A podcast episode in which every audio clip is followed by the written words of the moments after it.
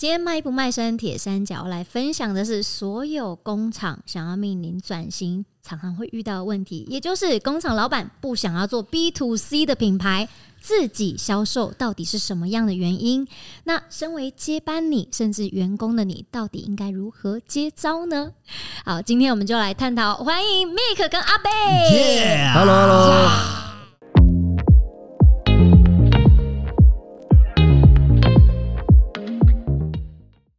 如果老板不想要做 B to C 的自有品牌销售，那身为接班人或者是员工的我们，应该如何对应跟接招呢？那我总结，我在过去几年之内，我大概发现了几个关键。第一个是他们会希望说，哎，今天我要做一个新的事业或新的支线，因为其实不是新事业，嗯，它只是一个新的支线，只是他用不同的方式去 approach。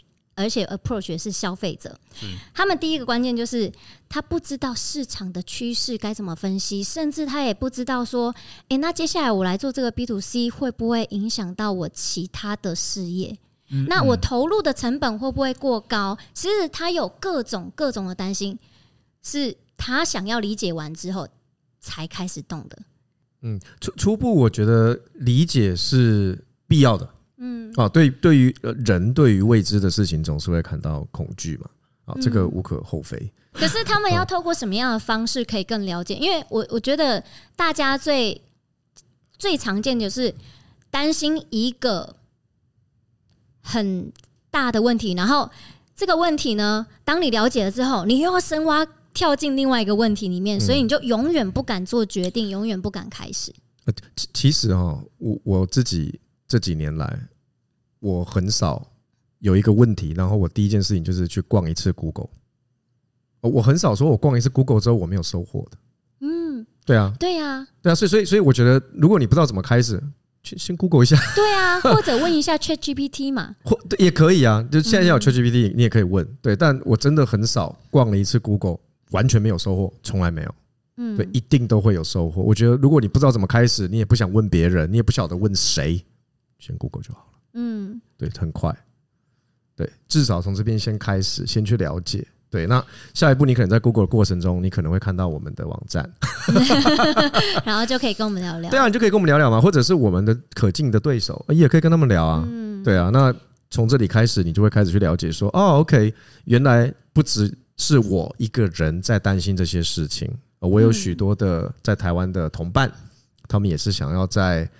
这条路上有一个转型，嗯，哦，那他们也可能会遇到一样的问题。那很多其实台湾已经有很多顾问啊、专家，他们已经帮很多的客户处理过类似的问题。没错，可是我觉得这些老板，因为这些工厂的老板很多都已经是呃五十五岁以上，甚至已经六十五岁退准备要退休了。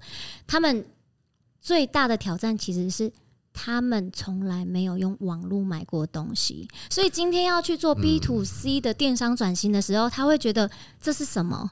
这是我没有碰过的事情。那他也从来没有在网络上买过东西，所以他怎么相信消费者会从网络上买东西呢？这个哦，这个我非常有经验，因为我对付我爸爸很久了。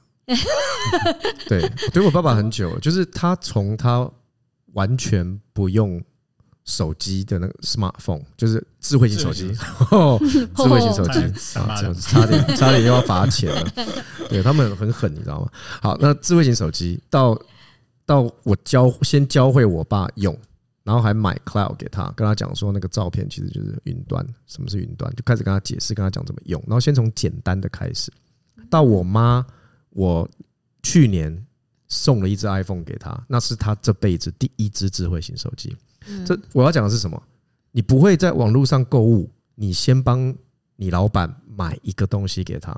像我最近也是，呃，回老家回高雄，我开始跟我爸讲说：“哎，你那个不是蛮喜欢吃冬粉王的吗？高雄的一家卖冬粉的。”对，那我就说：“哎，Uber Eats 上面有哎，我们叫来吃吃看好不好？”对啊，那他就自己就他自己就觉得很惊奇，然后很惊讶，然后觉得说：“哇，什么？他就这样送过来了？我从。”他从小吃到大的店，三十几年的老店，居然可以外送到我家。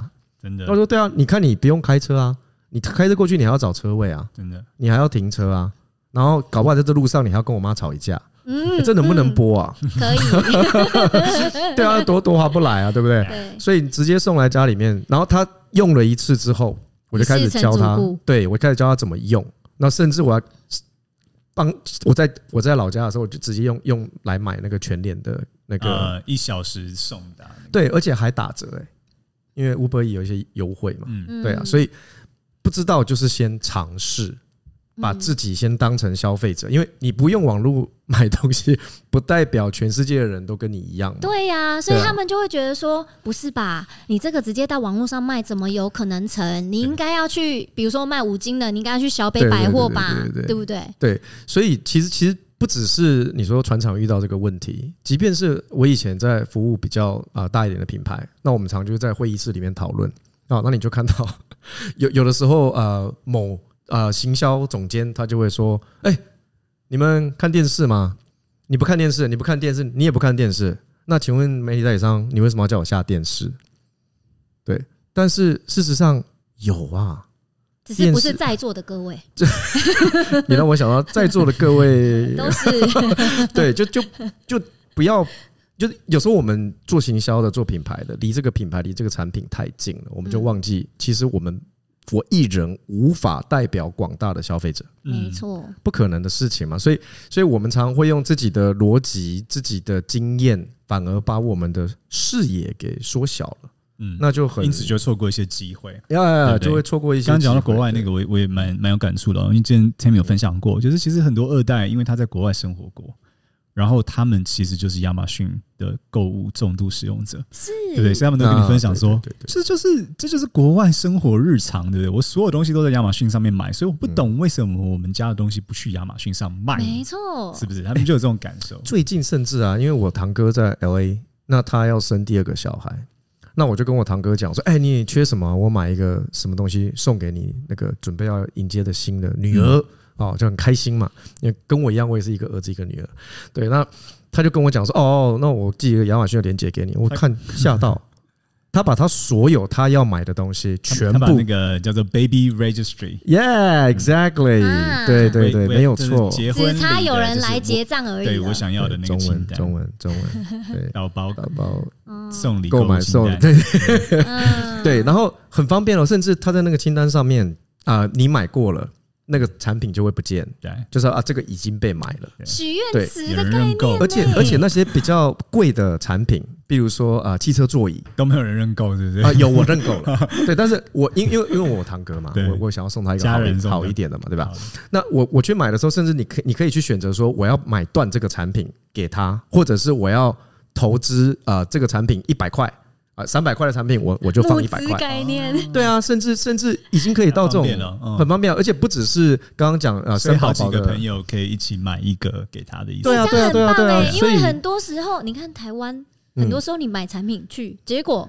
全部人都买一样，全部都买尿布，都买什么尿布弄便宜，最后重重点都没有人买。对啊，对啊，婴儿床到底谁买？对啊，大家就变成浪费钱了。是啊，对，而且又又方便，然后你又解决送礼的人的烦恼，然后接受礼的人也觉得说，哇，我琳琅满目，我我我本来就是要买的东西，因为剩下的没有人买的，自己买啊。对呀，超方便。对，所以我们就看到第一个问题，就是说这个工厂老板困境，就是说当你。看不懂这个事情的时候，你就很容易错过机会嘛。所以你刚才讲，就说啊，我自己不购物啊，你们这些购物人好奇怪哦，啊，觉得别人很奇怪。哎、其实有我跟你讲，我今天早上听这个 podcast，我觉得也很好。他跟我分享个观念，就是你作为一个创业者也好，或者你作为一个老板也好，当你发现身边你觉得很奇怪的事，但是有人在用，哎，或有人在做，哎。哎，这里面藏着商机，所以第一个就是困境是说，你你发现奇怪的事情，然后你有你如果没有把它认真的看待的话，你就可能错过这个机会嘛。所以老板自己不是这个，要满足自己的好奇心，其实就是去了解它。对，所以就挖深一点嘛，因为因为你你不了解说，哎，为什么会这样？哎，那你可以再去挖深一点，先 Google 一下，看有什么资料可以读，有没有什么新闻可以看。嗯，对啊，从这边开始之后，你越来越了解，你自然而然就会更知道说，哦，你为什么那么红？对呀，对。然后第二个困境呢，就是。很多老板会觉得，哎，我要算清楚这一笔账有没有办法赚钱，我才要开始。但是呢，越算越不清。哦，就是说，哎，那我今天如果要投入去做一个自有品牌，哦，就是去做电商这个事业，啊，我人要准备多少？我的这个我要准备多少资金？其实呢，当你没有一个清楚的目标的时候。或者是你没有清楚自己要卖给什么样的人，做什么样的产品定位的时候，其实这是永远算不清的。因为就像你生一个小孩，你要花多少钱？嗯、你要出养还是交养？对不对？其实它是没有一定的。但是我觉得还是是的，是没有一定没有错。但是如果我我作为老板的话，应该也是跟大大部分老板一样，就是但但是还是要知道，可能前十二个月。前二十四个月大概的可能开销，因为总是要有一个停损点嘛，就是说今天我愿意投资一个金额，那这个金额到底，诶，以你们专业的评估，能不能做到一些事情？嗯，哦，大概如果够的话，那好，那我就设定这个金额。可是你说，哦，我要能够算，那这笔钱能不能够这个呃，能够做到营收多少，然后或者能够获利多少？我觉得那就是变数太，就像你说的变数，那就算不清了，对不对？所以我认为老板你要算好，就是说今天我我愿意投资多少，尝试这个新的事业，然后我也大概看得出来，就是说那或许他在成长的过程当中，可能还需要更多的这个加码或加注。但是他如果真的成功了长大，他可能可以到多大？哦，因为我总不可能说我花五百万，到到时候我打造出来这个东西的市值哦只有五十万吧？那那就是有点有点这个比例不符合原则。所以我认为，就是如果如果对于一个老板来说，我能够看得懂两件事，就第一个，我大概要投资多少是一个合理的投资额；第二个是我今天如果成功的话，那这个事业可能可以造成什么样的结果？嗯，那其实我觉得就还差不多了吧。首先要了解，像刚刚这样子讲起来，首先要了解的是否就是。这市场的大小，对，还有它真正的价值，是是。有时候市场大不一定价值跟着大，对。对，这要看很多产品嘛，category 这些，对，呃，品类。品类。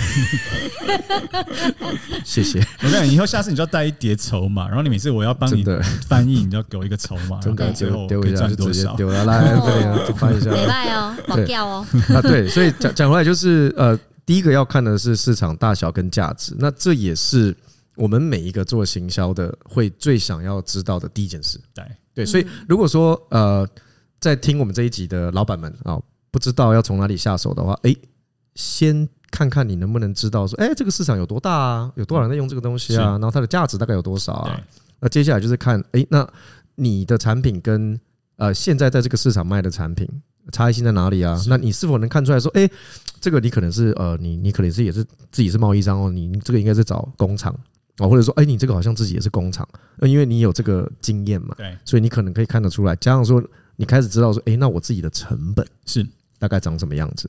对啊，我相信这些，呃，对于一个工厂来讲，不管是老板或是二代，都应该会有能力去看出一些端倪嘛。对，对啊。那刚刚 Anthony 也有提到，就是另外一个就是要搞清楚，说我自己要对应。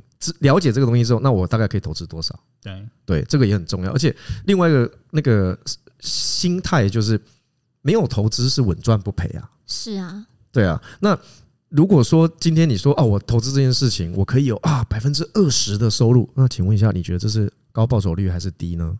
每个人的心目中数字不一样，不一样，但是开始会偏高了嘛？那我就问一个问题，那你你觉得高投资报酬率的生意，它是否风险就会来得比较高呢？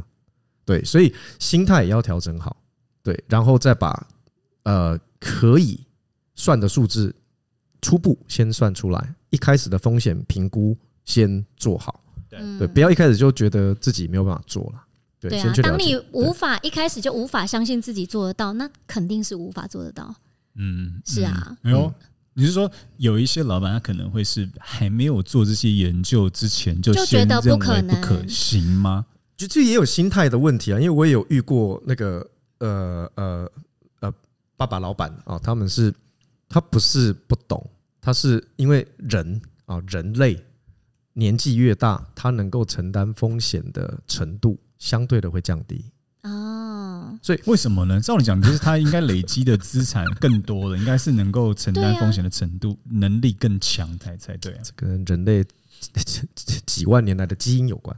嗯，那我们要去了解，我们要去了解。狗乱回答，想要糊弄我，真的啦，真的，真的，真的，真的，这这这真的。那你你看，你现在看你年轻的时候，你要创业哦，就是说，哇，那时候你可能口袋里面就只有一百万，那如果你失去这一百万，你可能什么都没有了，那你可能可以愿意闯。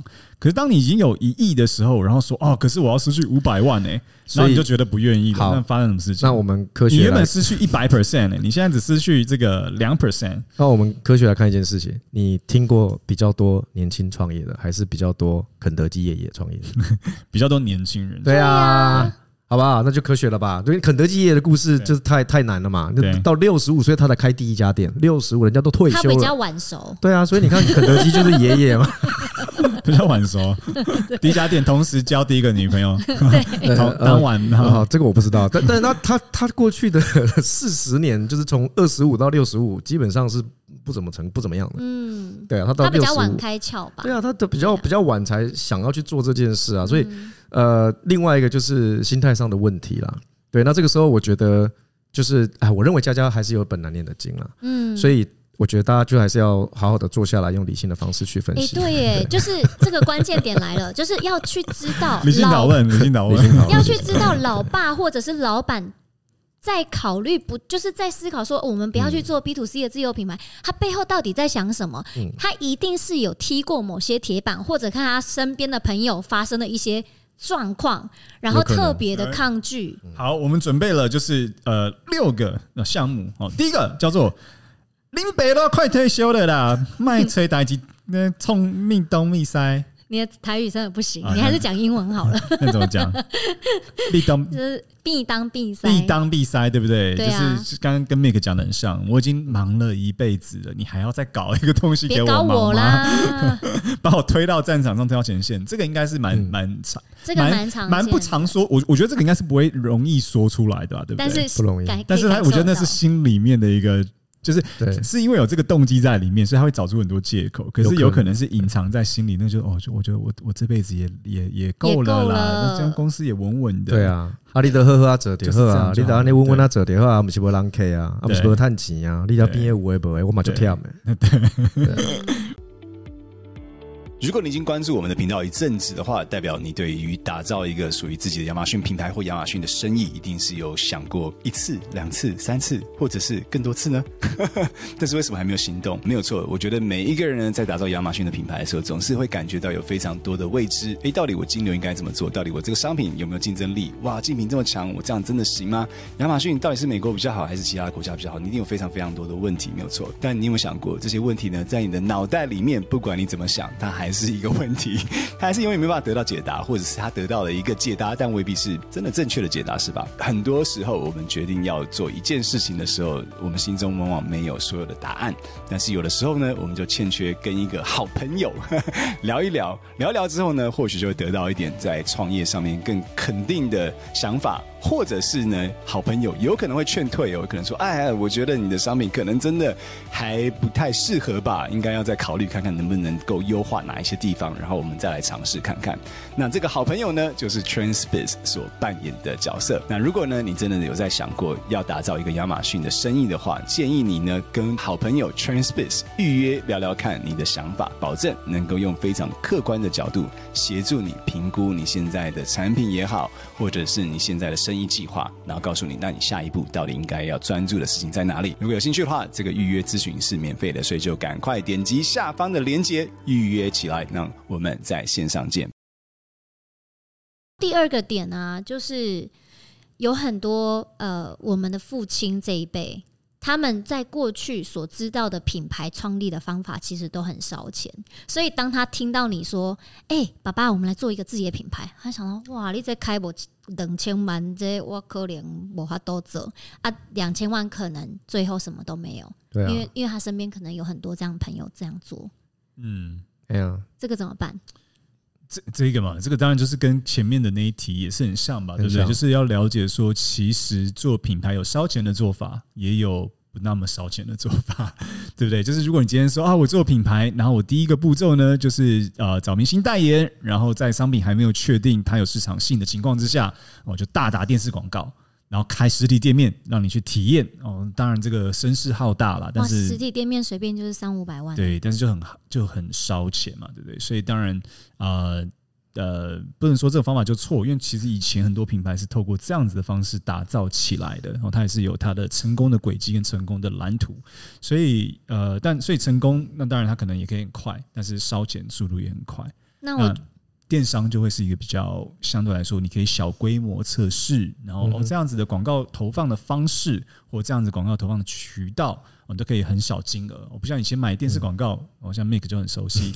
电视广告一次要包，就是要买的话，要最少的金额要多少？包时段呢？好难回答，因为你你可以直接跟电视台谈，但是你规模一大起来的时候，你就需要媒体代理商，因为他们可以拿到很好的价格。OK。对，所以所以这这台币几百万几几几亿都都不等，可能可能最少就是要几百万嘛，对不对？但是呃，你看在亚马逊关键字广告哦，你买一个人去点到你的产品页上面看，零点五块美金，对，零点五美金、一块五美金都有，对不对？所以这个呃展示量可能是看到一千次，它这个也很小，它切的很小的让你去购买，所以它相对来说它就是小规模的测试。然后你可以快速的学习，然后再从学习的经验里面调整、再放大，所以这样子的是小步慢跑啊。人家说创业有小步慢跑的模式，或者是这个红十字军出征的模式。对，但是爸爸知道的可能都是十字军，因为毕竟他他可能呃听到的这些故事都是比较之前哦，在电商还没有。呃，出现的时候的品牌打造，可能是同行有人做过哦，可能是他的客户有人做过，像这样子的模式，所以他就觉得啊，他印象可能还是跟刚刚一样嘛，他还没有上网买东西，所以他的印象也还停留在那个时候。对啊，所以这个可能就是呃，也是一样，就是如果我们今天想要去说服这个其他人的支持的话，那自己就是要先准备好。我就说，其实哎，没有那么没有没有那么严重啦。你看我这边准备好了哦，可能我们前三个月我们可以这样这样子测试。嗯，一样就是讨论流程跟需要的预算。对啊，那下一个是大部分。当然，这个还是对不对？这个母公司还是要拿出一笔钱支持啊，不能说我拿五百块。对，所以五百块你去试。所以，所以有有有有时候就是不要只是用讲的啦。你把计划书拿出来啊！对，投你的计划书是什么？对，投入一点时间研究一下，研究一下，然后你也自己也准备一些案例嘛。哎，你怎么会哪里案例哪里生出来？哎，找我们聊啊！对，我们案例也很多啊。对啊，你需要什么样的资源，或者是我们可以协助你去说服你需要说服的人也行。嗯，哦，把把把那个老板约约进来，对，我们一起聊聊。是，那你现在卡到卡在卡的点卡在哪里？我们一起讨论，对，一起解决。嗯对另外一个常见的问题是，工厂如果要去做 B to C 的调整，很多老板就会觉得说：“啊，我 B to B 只盖两个货柜出去，我不用一单一单出货，我也不用做客服。”啊，你今天要做 B to C，我们工厂这些人会吗？这个是老板也会常常遇到卡关的点。对了，模模式毕竟还是不一样，但是呃，因为像亚马逊，它他们假设如果你在亚马逊卖的话，其实他们现在的供应链也是非常的。呃，完善的，对不对？就是你不用一张单一张单出给你的消费者或亚马逊的消费者，你是可以把货品寄仓在亚马逊的仓库里面去的。所以其实的确不像你一个货柜一个货柜出，对不对？因为他他跟你你自己在上面卖，他一开始你不可能就直接放一货柜的货嘛，对，你一定是就是小小批量的做。那的确，这个可能对于传统在做这个呃 B to B 订单的人来说，会有点不适应。嗯，好像说啊，我以前都是比较比较大啊，这个量，可是你要想，就是你现在卖的这个最后的金额。利润差很多哎，对啊，零售价利润差很多啊。你以前是要出可能一货柜才有这样子的利润，但是你一旦运转起来，你可能不用，你可能出呃五个站板就有一样多的利润，或一样多的这个市市值了嘛，对不对？是，对啊。而且你掌握真正的消费者，对啊。还有还有付款条件也很不一样。你以往 B to B 有一些客人定金之后，然后还给你拖什么一百八十天货款，没有，那个是通路啦，通路才会这样做。可是就传传统的外贸单的话不会，传统外贸单的话就是就是啊呃，在下定的时候给一个，然后到港的时候给一个再放货。所以传统当然你有时候交易熟了之后，他也会开始跟你对呀，就开始谈，这个当然也会有。但是亚马逊就不用啊，没有。可是亚马逊这个也也不是这样讲，因为亚马逊你货要先放在那边呐，嗯，对啊，所以你收不到钱啊，他又不会吃到，他又不会吃掉，对，但是你转不了现金呐，一定要卖掉才转现金，所以这个叫做现金转换周期。其实现金转换周期来讲的话，通常来说啦，B to C 的电商这个现金转换周期是比较长一点点，嗯，对，但是利润比较高，嗯，的确。那还有一个就是，爸爸其实很害怕因小失大，就是我们的百分之百的营收都是透过这些 B to B。那如果这些客人知道了我们自己在做 B to C，到时候他他不跟我们合作了怎么办？对啊，怎么办？其实还是有 B 的方法啦。因为我们要理解的就是这个我们一代跟这些贸易商或品牌所建立的关系，有没有可能在二代接班的时候不见了这个关系呢？两面刃，对对，两面刃，就是你会担心说啊，万一呃，我这个 B to B 的老客户哦，他也占了我可能啊、呃、怎样一半的营业额，那他如果知道了。他不跟我下单怎么办？那我我反问一个问题：那你怎么知道他会不会因为别的原因不跟你下单？他随时可以不跟你下单呢、啊？你的专利到期了，对啊，或者是他也有二代啊？他二代接班之后就跟爸爸说：“爸爸，你怎么那么傻？这里有一家更便宜的。”对啊，或者是他总经理会换啊？嗯嗯，对啊，所以你很多状况都有可能，或者是有有有一个业务突然间跑去找他说：“哎、欸，我这边又怎么样怎样怎样？”他就被吸引走了。嗯他就先、啊、哦，那我他还不给你一次砍哦，慢慢压，慢慢的哦，那今年就剩下四十五哦，哦，明年剩下三十五哦，啊，最后你怎么死都不知道，嗯，对啊，所以两面刃啊，都记、啊。所以我我这里会建议哦，如果你是工厂，然后你也担有这个担忧的话，其实很单纯，就是独立在外面成立一家啊、呃、公司，是以贸易公司的形态去跟你自己的工厂下订单。那用这个贸易公司的方式去经营品牌，当品牌经营起来了，那你就可以说，哎、欸，这个是我的客人。嗯，当然，啊、除非除非就是当时有签这个独家设计外观啊，然后独家供应啊这种、嗯、这种合约嘛，就是说今天我的品牌很大，然后这个设计跟外观外貌都是我的，那当然你你你这个你没有谈判的筹码，你就很弱，对不对？这、就是一个弱势。弱势就是说，你只是一个传统的 OEM，嗯，但是很多时候，像我们台湾工厂不是这样，其实台湾工厂生产的商品是很高附加价值的。其实很多设计是在工厂手上，但是他的感觉就是说，哎，那今天虽然我可能没有签这个独家供应的东西，嗯，但是我供应给新品牌的话，我老品牌就觉得，哎，这个新品牌是哪一间？我们来聊聊。当然你可以隐藏起来了，可这个东西呢，的确啊，有可能会让你们中间干这个关系有一点点这个小嫌隙吧。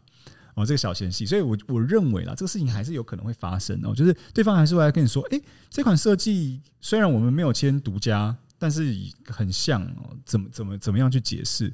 我认为这个这个解释点哦，还是要还是要做到。就说啊，这个是一个一个新的，我想说帮他们生产试试看，年轻人要创业啊，帮他们看看哦。但是你不要让他觉得说，哎，这个威胁很大哦，因为是工厂在做，跟工厂在做就不一样，那个那个品牌的危机感会出来，对不对？说啊，这个年轻人他们在 Amazon 啦，嗯，去卖，嗯，给他们一个小批量，让他们试试看，这个影响不到你们的啦。而且还有自己要培养一个，就是当这个品牌营收还小的时候，这些。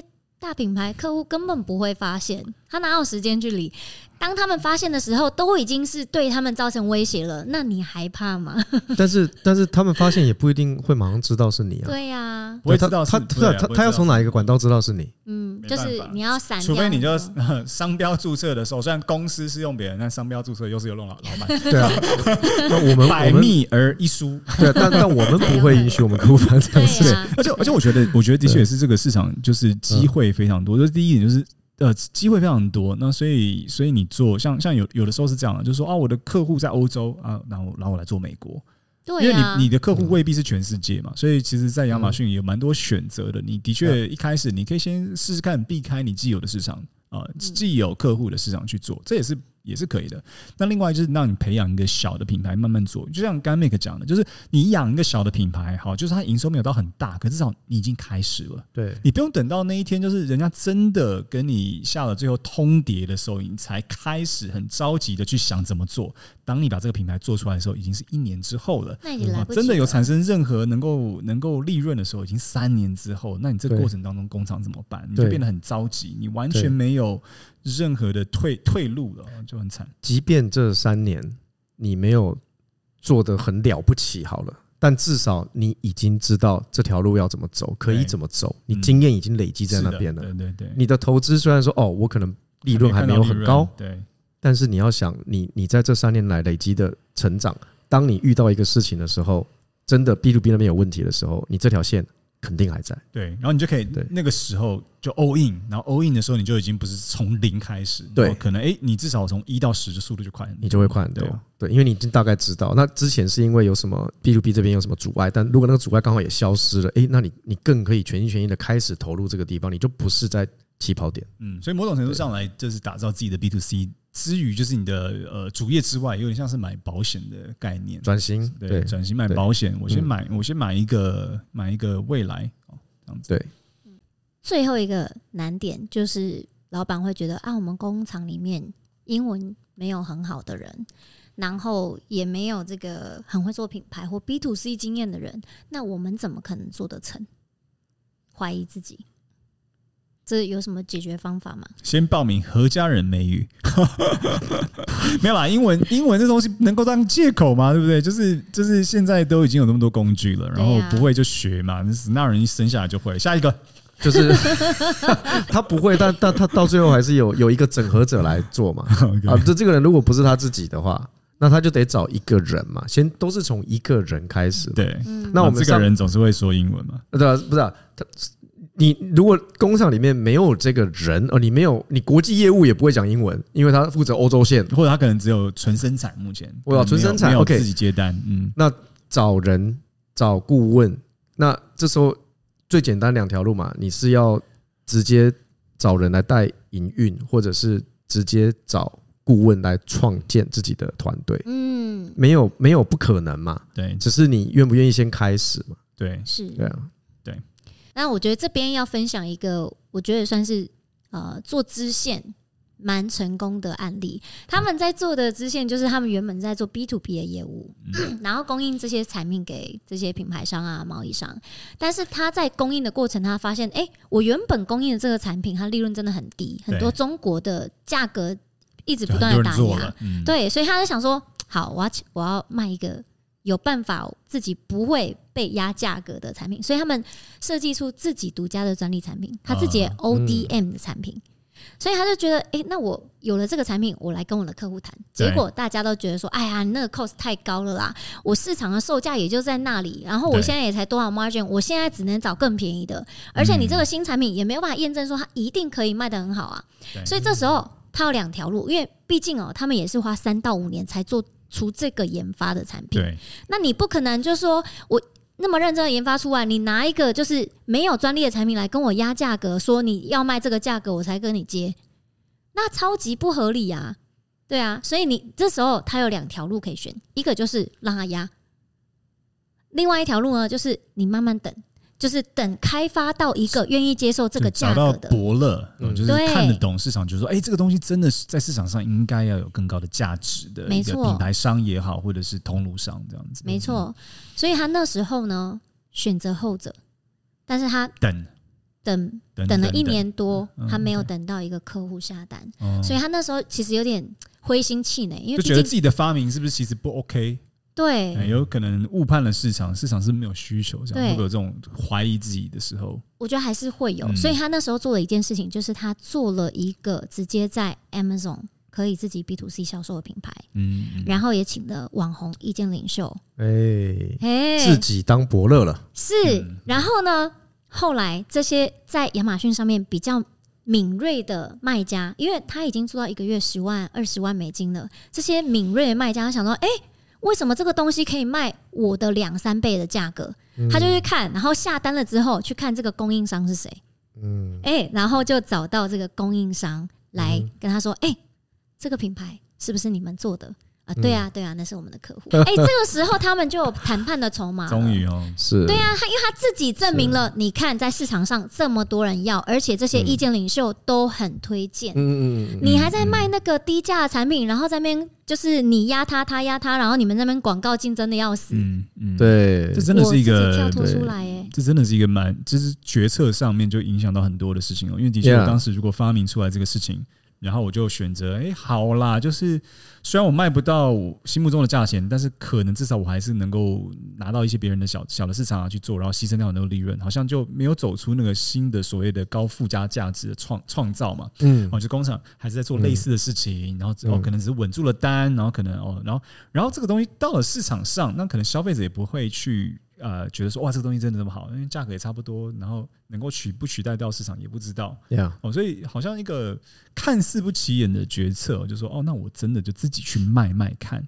但是它最后面带来的这个影响力跟改变，其实是很大的，大的耶。对啊，我我分析一下他现在的现况，他现在的现况是他的 B to C 的品牌利润还蛮不错的，嗯、同时间呢，在品类里面，呃，前三名其实都有跟他聊过，也有一些有下单，然后他这些既有客户呢，嗯、也有在跟他下那个他当时不愿意出的单，嗯嗯嗯，所以我觉得这是蛮好的，就是除了自己的支线。发展的好之外，嗯、还让你原本的本业利润更高，就开枝散叶了嘛。小孩又生小孩出来，小孩在生小孩，对啊对啊对，而且我我我我有听过一个案例，也是他呃本身也就是在 Amazon 上面开始，那他开始之后，他也不是说卖的特别特别好啊，但是他已经有到一个阶段，让一些有在卖同类型的产品也看到他这个产品，于是就开始有一些。商家主动来找他说：“哎，我想要进你们家的产品！”所以这个时候，你本来是想说我走 B to C 的路线，本来已经对 B to B 绝望了，是不是？对对对，但但后来，那因为卖到一个程度之后，发现说：“哎，我我这一条线又可以再开一个 B to B 出来，对，让其他的商家进我的产品，品牌经销代理我的牌，然后让你去卖。”哦，对对，那也是蛮成功的案例诶。是啊是啊是啊，所以所以有有有时候呃。就我们不要去小看这做这件事情有可能带来的潜在的效应。嗯，对。那在评估的时候，也是建议大家把这些潜在效应也评估进去。对对。但是我也有遇过，就是非常极端相反的，就是老板跟团队，就是工厂的团队，他做事效率超高哦。就是老板一声令下说，我们就是要做亚马逊，然后来这个你来帮我们工厂把所有东西。行路全部上架到亚马逊去，所以这个是其实也蛮常见的，但是他们也会发生一些问题，就是放上去之后，然后团队不知道下一步要做什么啊，然后就就是姜太公钓鱼的概念吗？还是姜姜子牙什么 愿者上钩吗？是啊，不行啊，你还是要看一下你的钓竿啊，你这个你这个壶啊，钓点啊，你要看一下你的饵啊，里面的鱼是什么，所以。你你不能就是想说哦啊，反正我要加这几罐米给他备备料，卖库存，直接就这样哦，坑坑给你得矿吗？你给得矿吗？不是啊，把它当拍卖场是不是？不是你你你至少要先了解，是我们常常在讲嘛，就是策略就跟打仗一样嘛。对，就是我今天要攻进一个国家，哇，你你重点你要先看说这国家长什么样子，它的武力大概是怎么样，嗯，哪里是我可以登陆的点？那你开始要想说我要从哪里登陆嘛？你不能说什么都不知道的状况下，你这样子进去，你不是吃力不讨好吗？即便说你的成本可能没有很高，因为你你你你没有花很多钱去做一些设计啊、品牌这些，但你也不能什么都不做。嗯，对，因为这样子也是很浪费时间、浪费钱的一件事情。其实我蛮推荐，就是要做这个决策之前，老板跟团队可以做的事情是，嗯，先去看一下，因为亚马逊上面有蛮多工厂有一样的想法。那他们这样子做了之后，他们现在的营收是怎么样？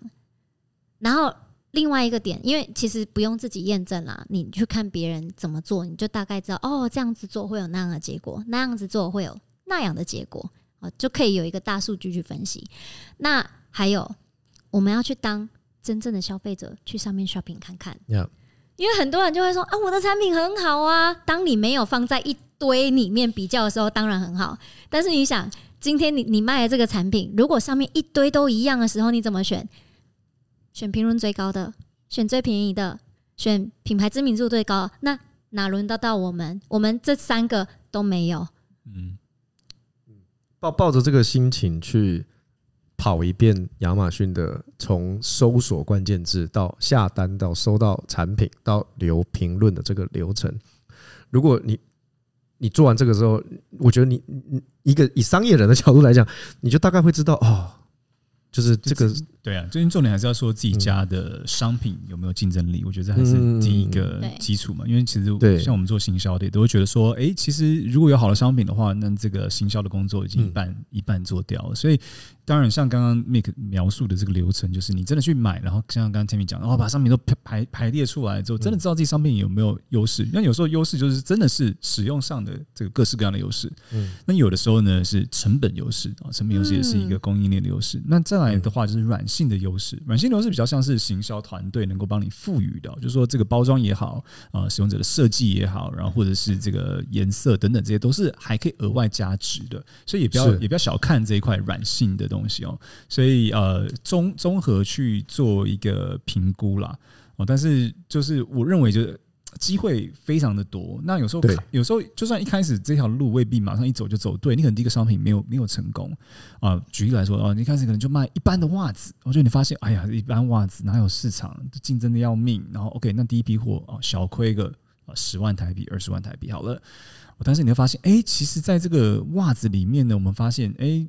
运动袜，而且是可能专业的这个篮球袜的市场里面有它特定的消费族群，而且他们需要的是不一样的，这会变成一个新的想法。因为你去开始接触市场之后，你的资讯就会四面八方的来，你会更专注在提供高价值的产品到消费者的手上去。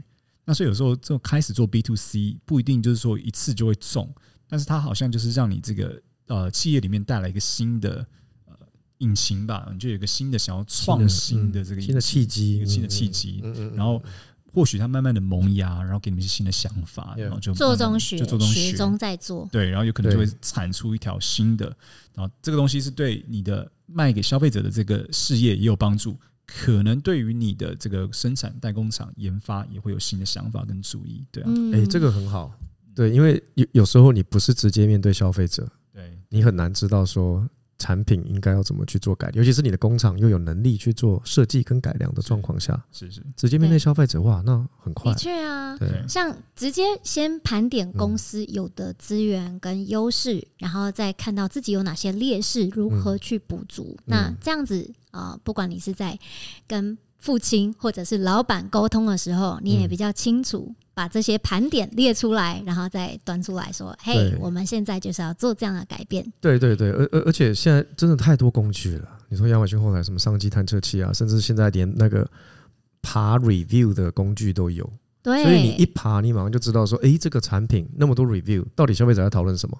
它的优点、缺点、使用者情境是都可以爬得出来。还有，甚至是说谁在买，男生多、女生多，他们怎么使用，在哪里使用，对，都有。哎，对了，如果大家想要知道工厂或者是贸易商要去做自己的品牌，从零开始，怎么样在 B to C 的这个平台上面，第一个月就可以做出好的成绩哦，就是第一个月大概做到一万美金。如果大家想要知道他实际怎么做的话，我们这里有个连接，也可以让大家去那边学习，因为就是透过六十分钟的时间，你就可以看到说，哦，原来这个品牌当时。做了什么事情？它的流程怎么做的？那你六十分钟了解了之后，你可以好好的评估。所以我这边也放上连接，亚马逊全球品牌计划六十分钟的内容，可以让大家学到里面实际的做法跟干货。那另外呢，我们下一集呢也会再探讨我们手上一些从零开始的品牌，他们过去成功突破成长的关键到底是什么？然后我们要把这些关键转折点分享给大家，大家一定要。持续坚持收看我们的卖艺不卖身，好，下次见喽，See you，谢谢，拜拜，拜拜，拜拜。其实他们遇到问题是做支线哦，他是做不不织布的支线还是什么支线？蓝布，是积极支线，火车支线。啊，不错，漂亮，风景好，空气好。